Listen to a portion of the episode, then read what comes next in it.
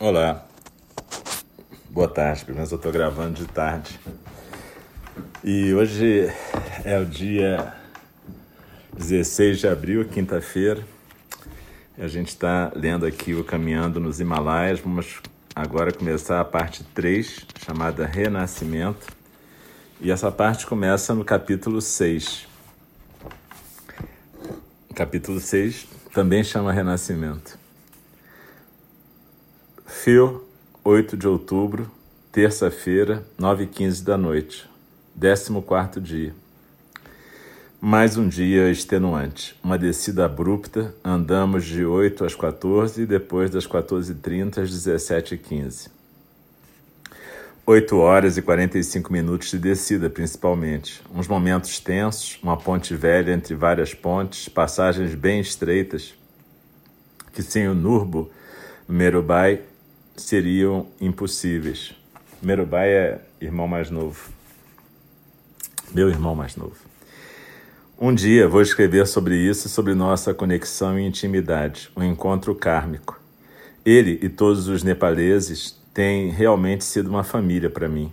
Passo a passo, vida e morte dançando. Chuva o tempo todo. Chega uma hora em que você fica todo molhado, não importa o quão impermeável o seu equipamento seja, na teoria. Neste vilarejo fiquei, como alguns outros, em um quarto do que seria facilmente uma taberna medieval, já que o terreno em que nosso acampamento deveria ser montado virou um pântano, e nem todas as barracas puderam ser erguidas. Montaram preferencialmente as dos mais jovens e colocaram os coroas nesta estalagem. O quarto, entre aspas, é todo de madeira, tábuas finas, a latrina, estilo hindu, junto à estrebaria enlameada pela chuva constante, camundongos, insetos, um pequeno empório cheio de álcool e poucas outras coisas. Ainda bem que Nurbo e Pema trouxeram jantar para mim no quarto, tipo room service, para que eu não tivesse que descer no camping enlameado onde ficou a nossa cozinha. A latrina parecia uma grande cloaca. Enfim, pensei ao ir aos pés no escuro, com a chuva pingando na latrina, segurando a respiração para não vomitar e tentando me limpar com os lenços umedecidos e afastar as moscas ao mesmo tempo. Rapaz, tipo, cheguei ao fundo do poço, e nesse caso, bem literalmente. Dei uma risada de maluco pela minha situação e fui em frente. As deidades hindus têm vários braços, não é à toa. Queria ter também, para segurar as calças para não encostarem no chão da latrina, me segurar para não forçar os joelhos ao ir aos pés, segurar uma lanterna, me limpar, etc.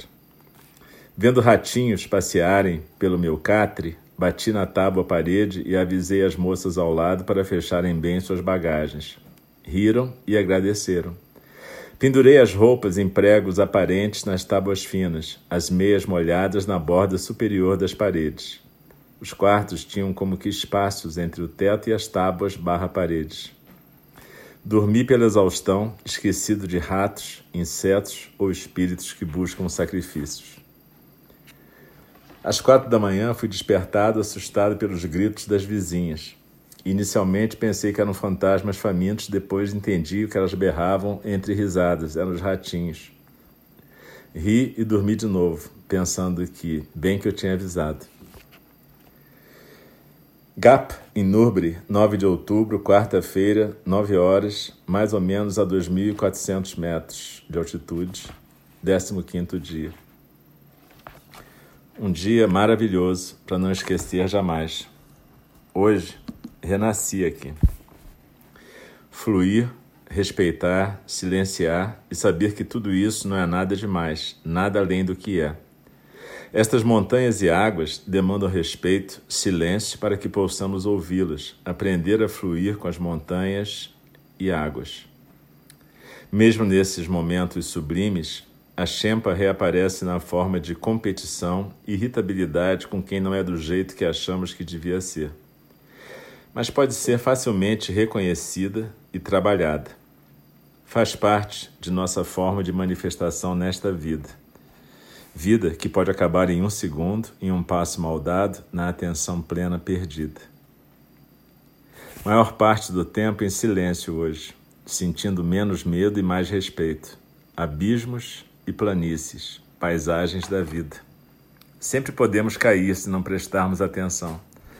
Só que aqui, em geral, cair é morrer ou se machucar feio. Mesmo uma queda na própria trilha pode ser muito perigosa, tem pedregulhos por todo lado. Ser tudo isso e saber que não sou nada especial, só um momento de emergência desse todo. Hoje foi o dia em que melhor me senti aqui. Além disso, colocar o camelback com chá quente no fundo do saco de dormir deu uma esquentada legal.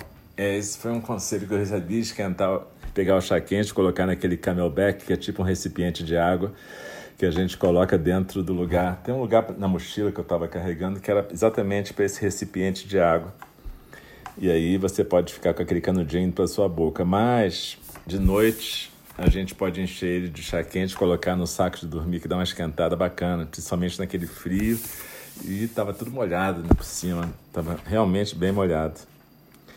E essa coisa das montanhas e das águas também me lembrou um texto lindo de Dogen Zenji, que está no Shobogenzo, que é o, o livro, o registro do ensinamento da vida dele.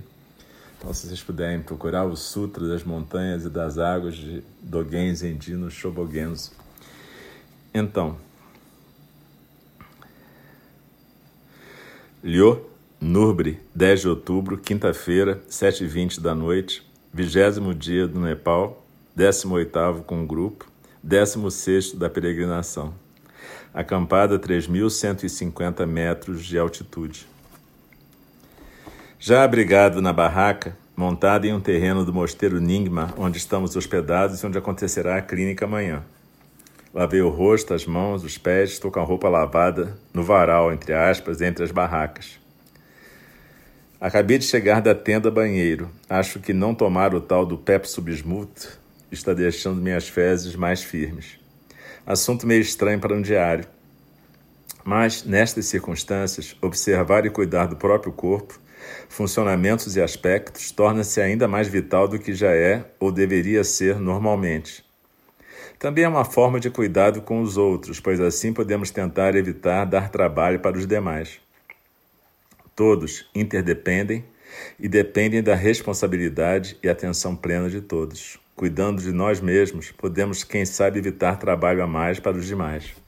E aqui vale um parênteses, exatamente a situação que a gente está vivendo hoje na nossa sociedade, né? Então a gente tomar os cuidados básicos de higiene, além de lavar as mãos, usar máscaras quando sair na rua, é, se for o caso, usar luvas, enfim, lavar a roupa quando chega de volta em casa.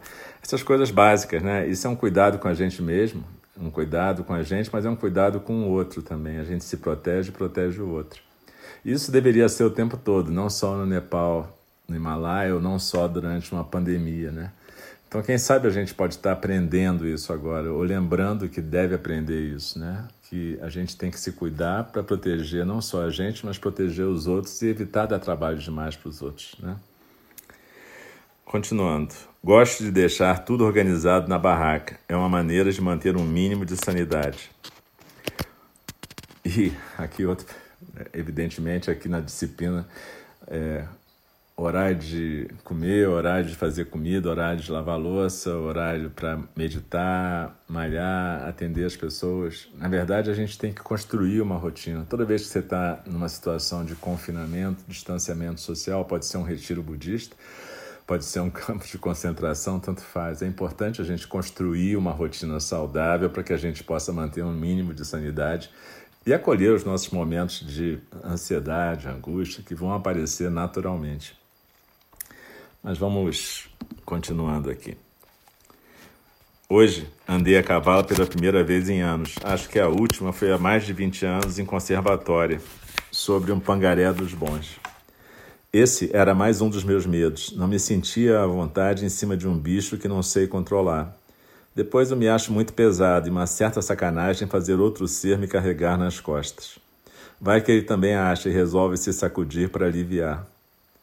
Só montei porque estava com dor no quadril esquerdo. Talvez tenha sofrido um estiramento da musculatura da coxa, talvez deslocado a articulação do quadril mas Nurbo e Prem acharam que eu deveria tentar descansar um pouco durante a caminhada em um trecho mais fácil em que havia um cavalo livre disponível. Eu e Julie, Julie ficamos disputando quem não iria usar o cavalo, ambos doloridos, mas ambos com medo. Julie era uma médica pediatra, mesma idade que eu, e ela também tinha medo de cavalo, porque ela tinha tido uma queda quando era jovem, então eu e ela estavam disputando assim, não vai você, vai você. Finalmente arrisquei e cavalguei por mais ou menos uma hora, agarrado na crina e na sela como me ensinaram, com os pés fora dos estribos por causa da minha altura. Foi difícil olhar para baixo na trilha, agarrado ao animal, mas acabei relaxando com a ajuda dos meus amigos e do cavalo. Apeei apenas mais descansado porque a dor não melhorara muito. Afinal, tinha que fazer força nas pernas para me segurar. Menos um medo, assim como para minha amiga também. Esta peregrinação está expandindo minha percepção da vida, do meu corpo, dos meus limites. Até a altitude pareço estar mais adaptado com esse sobe e desce constante entre 3.500 e 2.150 metros. Liô, 11 de outubro, sexta-feira, 7 da manhã. 17 dia. Acordei mais cedo, tipo 6 horas, com os corvos grasnando, os monjinhos gritando brincadeiras ao longe no seu despertar. Vi o nascer do sol, tendo dormido bem. Tem algo me incomodando, que é a conversa fútil e eventual. Minha irritação com a quebra do silêncio é totalmente injustificada, afinal não é um sextim, um retiro zen. Me respondo que é uma peregrinação com fluxo, silêncio, respeito e nada demais. Minha irritação é minha chempa. Tenho que criar meu espaço de silêncio em meio à eventual algazarra da ansiedade ou das palavras que criam referências e chão ilusório. Tenho que praticar mais a compaixão por mim mesmo e pelos outros, que têm carinho e respeito por mim. E isso vale para esses momentos que a gente está passando também. Evidentemente, vai ter horas que a gente vai ficar irritado, porque tem horas que a gente quer ficar em silêncio e alguém perturba, seja virtualmente, seja presencialmente. E às vezes a gente fica achando que alguém está ansioso demais, mas a gente tem que entender também essa necessidade que as pessoas têm de criar esse chão ilusório através de palavras e conversas. Então a gente tem que ter mais paciência e compaixão, praticar isso, na verdade, nesse momento.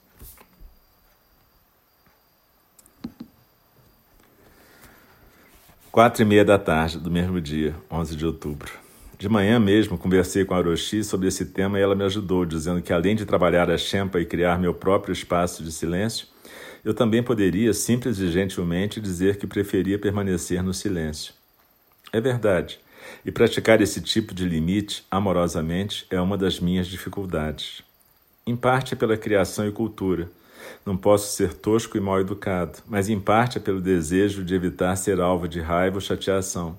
Não é por um acolhimento verdadeiro do outro. Gosto muito de permanecer em silêncio sem que me perturbem. Ficar junto pode ser ótimo por si só, sem palavras desnecessárias. Se eu fosse menos temeroso da reação alheia, seria provavelmente uma pessoa mais agressiva mas, aos poucos, vou me deixar ser nesse aspecto mais irado da compaixão. Me aguarde, Alcio. Fomos ao mosteiro e ao templo no cimo do monte aqui perto. Tirei umas fotos, entreguei uma kata, estola branca ou colorida, ao Buda, pedindo pelo bem-estar e felicidade das minhas filhas e de todos os seres. A clínica rolou numa boa. No final, Jenny trabalhou na rotação do meu sacro algo que tinha transformado a trilha de ontem em um sofrimento, me fazendo usar o cavalo em parte da manhã. Bom, pelo menos serviu para isso. Daqui a uma semana, se tudo correr bem, estaremos na última trilha, dia 18, antes de pegarmos o ônibus dia 19 para Katmandu. Se bem que os ônibus daqui são mais perigosos que as trilhas a pé, acho eu. E com chuva então nem sei o que é pior. Aquelas estradas enlameadas com ônibus superlotados balançando nas curvas, credo. Na viagem de vinda, logo no primeiro dia, vimos um deles virado na estrada. Inspirando e expirando, olho e vejo o vale que desenhei antes, sentado numa pedra no terreno. Alguns trouxeram cinzas dos seus queridos e a jogaram ou jogarão aqui.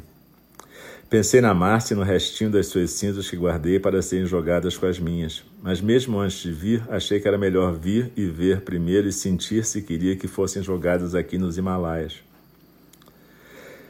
Um dia, uma parte das minhas cinzas poderá, quem sabe, vir para cá, misturada com as do tequila e as pequenas parcelas guardadas da minha mãe e da Márcia.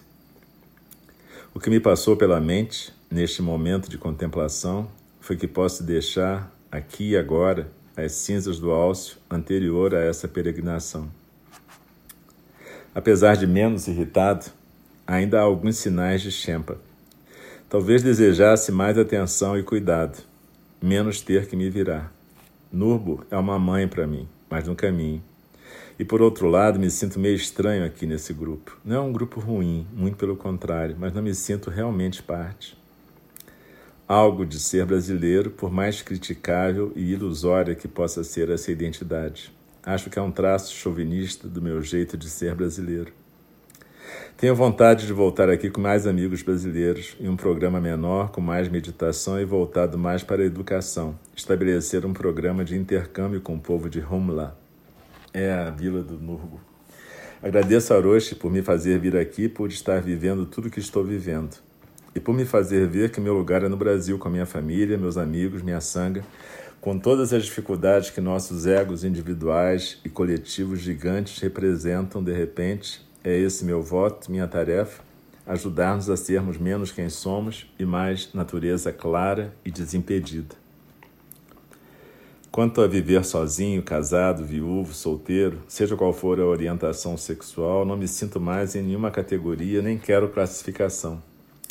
O importante na minha vida agora é cultivar os vínculos, treinar a compaixão e o engajamento ativo para diminuir o sofrimento no mundo e ajudar a construir uma ponte entre esses dois mundos queridos, Brasil e Nepal. Alguém arrumou um telefone via satélite e está tentando um minuto com seu lar distante. Uma ponta de inveja e saudade, mas peregrinação é peregrinação. E aqui termina esse capítulo 6. É, na verdade, esse telefone via satélite, ele é um telefone que descarregavam porque, evidentemente, podia ter uma emergência então teria que chamar o helicóptero para um resgate. Então, por isso tinha esse telefone lá, mas evidentemente também não era para usar. Mas alguém ficou tão desesperado que a Roxy autorizou a usar o telefone para a pessoa poder falar com alguém da família. Então, é isso. E a gente é complicado, a sociedade da gente está passando por um momento muito duro, muito complicado. Eu espero que depois disso tudo a gente possa realmente sair com mais solidariedade verdadeira e mais compreensão do que é uma sociedade mais igualitária e menos opressiva. Mas então, galera, foi um prazer estar com vocês de novo e muito obrigado por vocês estarem escutando. E até amanhã. A gente vai continuar amanhã a nossa leitura. Um beijo para vocês.